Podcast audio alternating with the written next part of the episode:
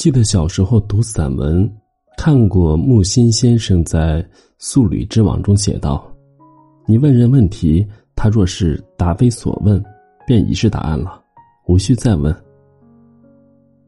什么叫做答非所问？既然没有得到答案，又怎么能够算作是作答了呢？记得当时看完，只觉得这句话说的莫名其妙。如今闲来无事，在读散文，看到这句话的时候，突然就想起了他。我们认识那么久，我却鲜少从他口中得到我想要的答案。仔细想想，好像是从读书的时候开始。就是这个样子了。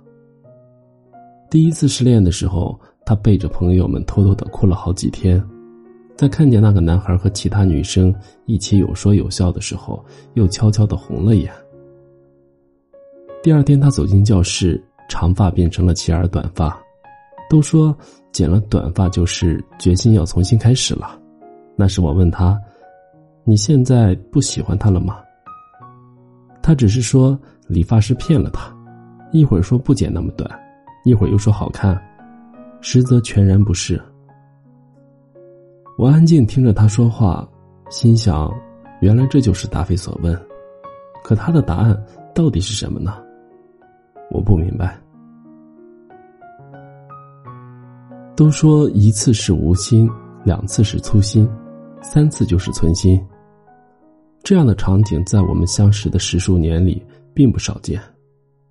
高中毕业的聚会，我姗姗来迟，大家坐在一块儿聊着各自的动向。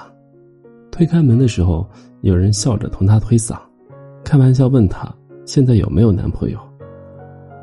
我下意识的停在了门口，想听听他的回答。他是第一个发现我到了的。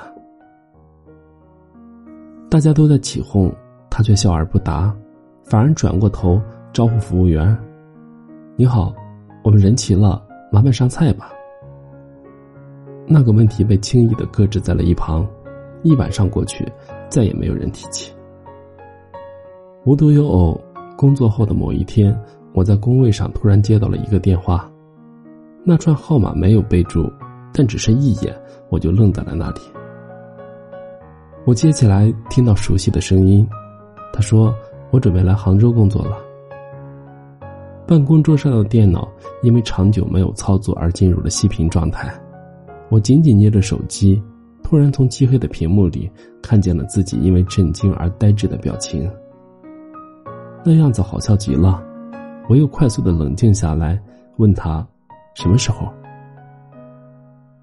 还没有等他回答，通话中传来了高铁的报站声音。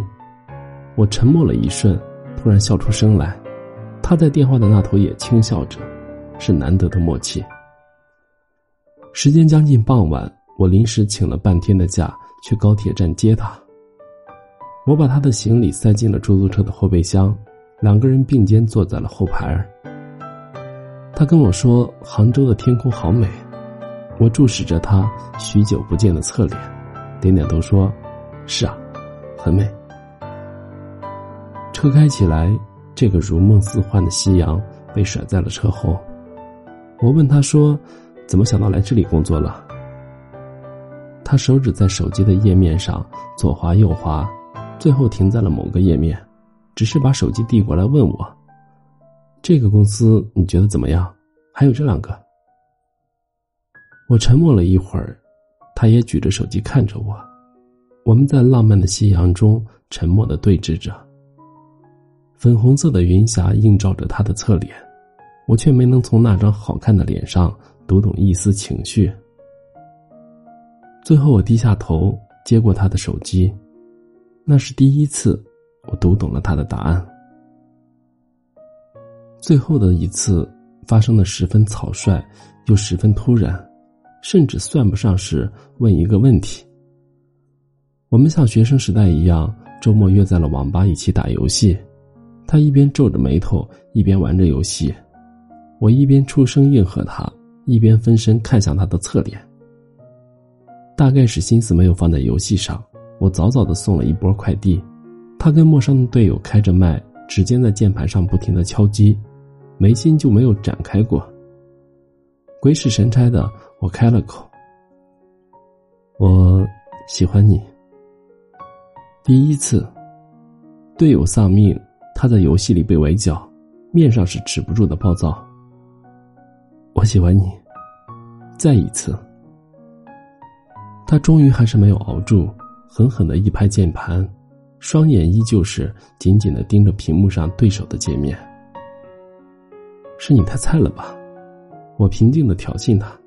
谁说的？下把 solo。他猛地回过头来反驳我。而曼稳稳的戴在他的头上，对视的瞬间，他的神情难得的闪过了一丝难堪。我笑了笑。明明难堪的应该是我才对。他转过头，重新收拾好了状态，说：“快准备吧，这把我带你飞。”行，我说。我们的答案终于互通了，终于，我在这无比平常的一天，放弃了他。后来读书看到那句：“后来我终于知道，他并不是我的花，我只是恰好途经了他的盛放。”还是没忍住心酸。其实我早知道，答非所问即是答案，他早就给过我答案，只是我不愿意承认罢了。